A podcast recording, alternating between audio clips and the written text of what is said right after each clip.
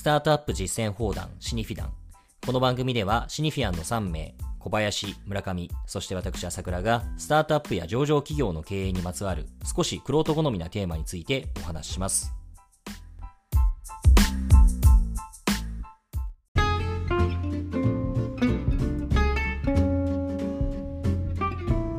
はい、えー、今回はですね、えー、参入障壁、その中でも、えー、ネットワーク効果について、えー、話をしたいと思います。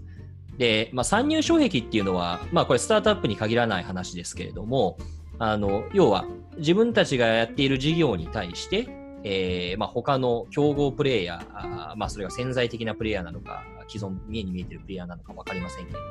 えー、そういった競合プレイヤーが来た時に同じ事業を仕掛けようと思ってもすでに自分たちが何かしらの仕組みを作ることによって、えー、なかなか自分たちのマーケットを奪えないような、まあ、そういった仕組みを作っていこうという。まあ、それが、まあ、参入障壁ですね。英語で、まあ、モートっていう言い方をしたりもしますけど、モートは堀なのかな。で、まあ、よくあのまあ、ウォレン・バフェットなんかは、あまあ、投資をするときに参入障壁が十分、モートが十分に築けているのかといったことを、まあ、重視するというような言い方をします。で、まあ、参入障壁っていうのもいくつかあ分類があって、例えば今のバフェットの話で言うと、まあ、彼の、えー、非常に有名な投資銘柄は、あまあ、コカ・コーラですけれども、コカ・コーラの場合はもう強烈なブランド認知があるから、これをそう簡単にひっくり返すことができないと。であるがゆえにこういう会社大好きなんだってことをバフェットさんは言うわけですね。で、同様に今回着目したいのは、まあ、ネットワーク効果ですね。ネットワーク効果。あまあ、いろんな人だとかものが使ってるからこそ、なかなかあ他のプレイヤーが代替できない。えまあ、このネットワーク効果について話をしたいと思います。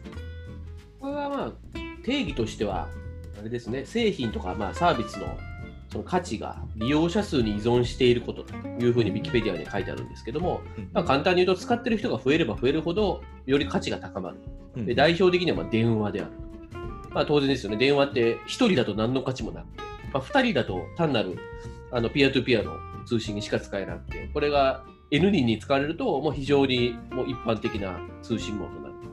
いう形で、まあ、増えれば増えるほど価値が上がるというものなんですけども、まあ、これ確かにインターネットサービスの多くがこれに依拠して広がっていたっていうのは事実ですよね。そうですね。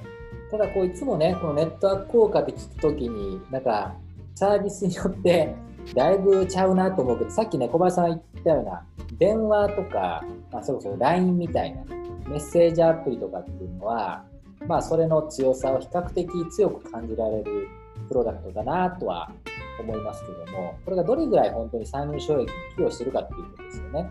本当の意味で。実際そういう意味では、全く同じサービスを提供している時っていうのは、あの使ってる人が多い方が広まるっていうのは、まあ、当然だと思うんですよね。でこれがなんか微妙に新しいサービスが出てきた場合、まさにそういう意味では、なんでしょうね、あのまあ、ガラケープラットフォームからスマホプラットフォームにこのゲームのプラットフォームが移っていった時とかっていうのは、この使ってる人の多さで言うと、ガラケーの方が多い時期で絶対あったんだけども、そこにテクノロジーの変化とか、えー、まあ、上に乗るコンテンツの違いっていうものが出てきたので、単純に使ってる人多い少ないだけで、こう世の中の付加価値だったり、せんあの顧客の選択思考が決まってるわけじゃないっていう、まあ、そういう状況が出てきてるってことはありえますよね。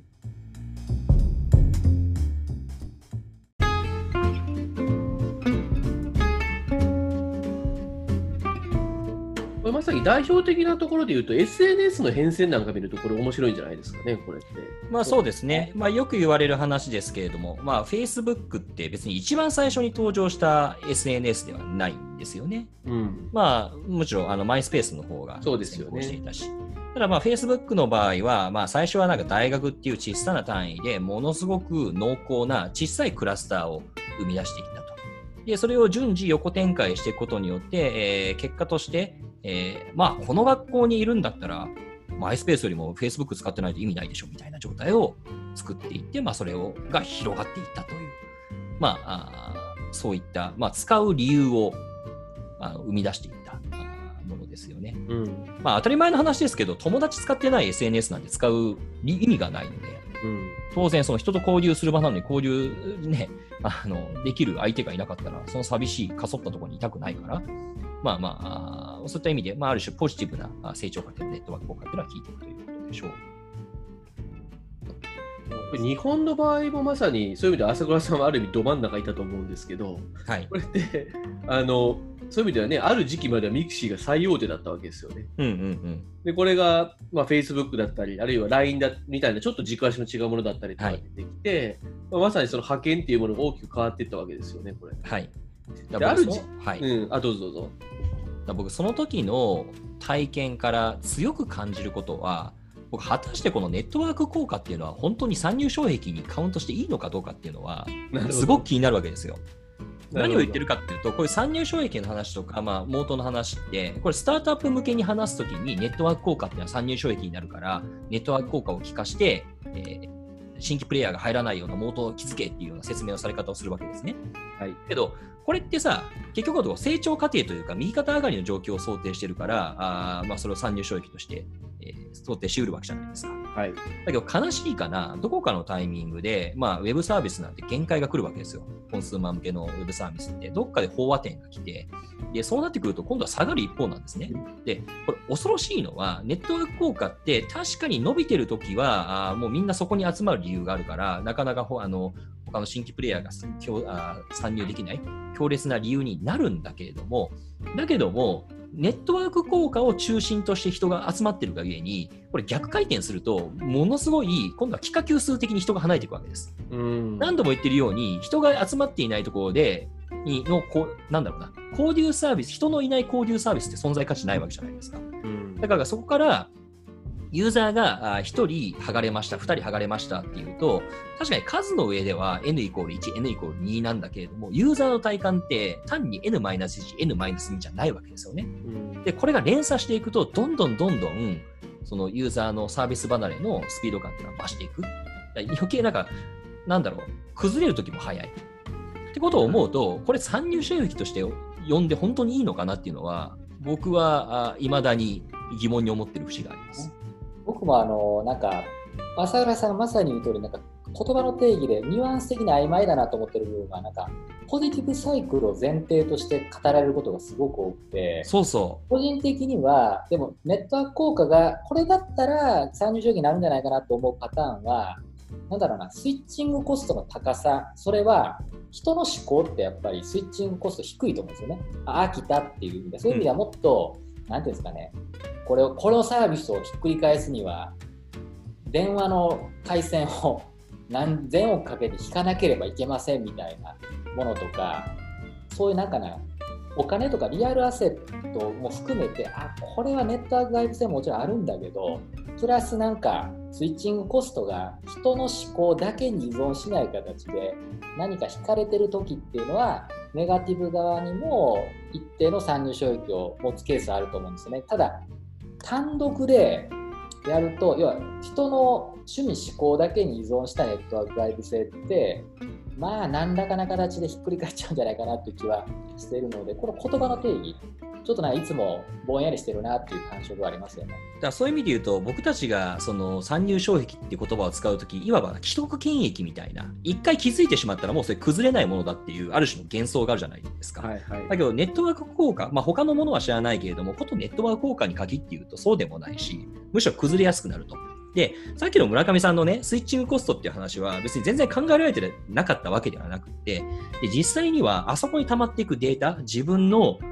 が何をやったかっていう、まあ、行動のアクティビティだとか、あるいは、まあ、端的に言うと、なんか日記書きますだとか、そういったものがライフログとして溜まっていくことによって、えーそれはものすごい高いスイッチングコストになるはずだというふうな想定だったわけですよ。ただこれ、蓋を開けてみるとそうでもなかった。で、逆に面白いのが、なんだろうな、どんどんどんどん人はなんかその、まずもって人は飽きる。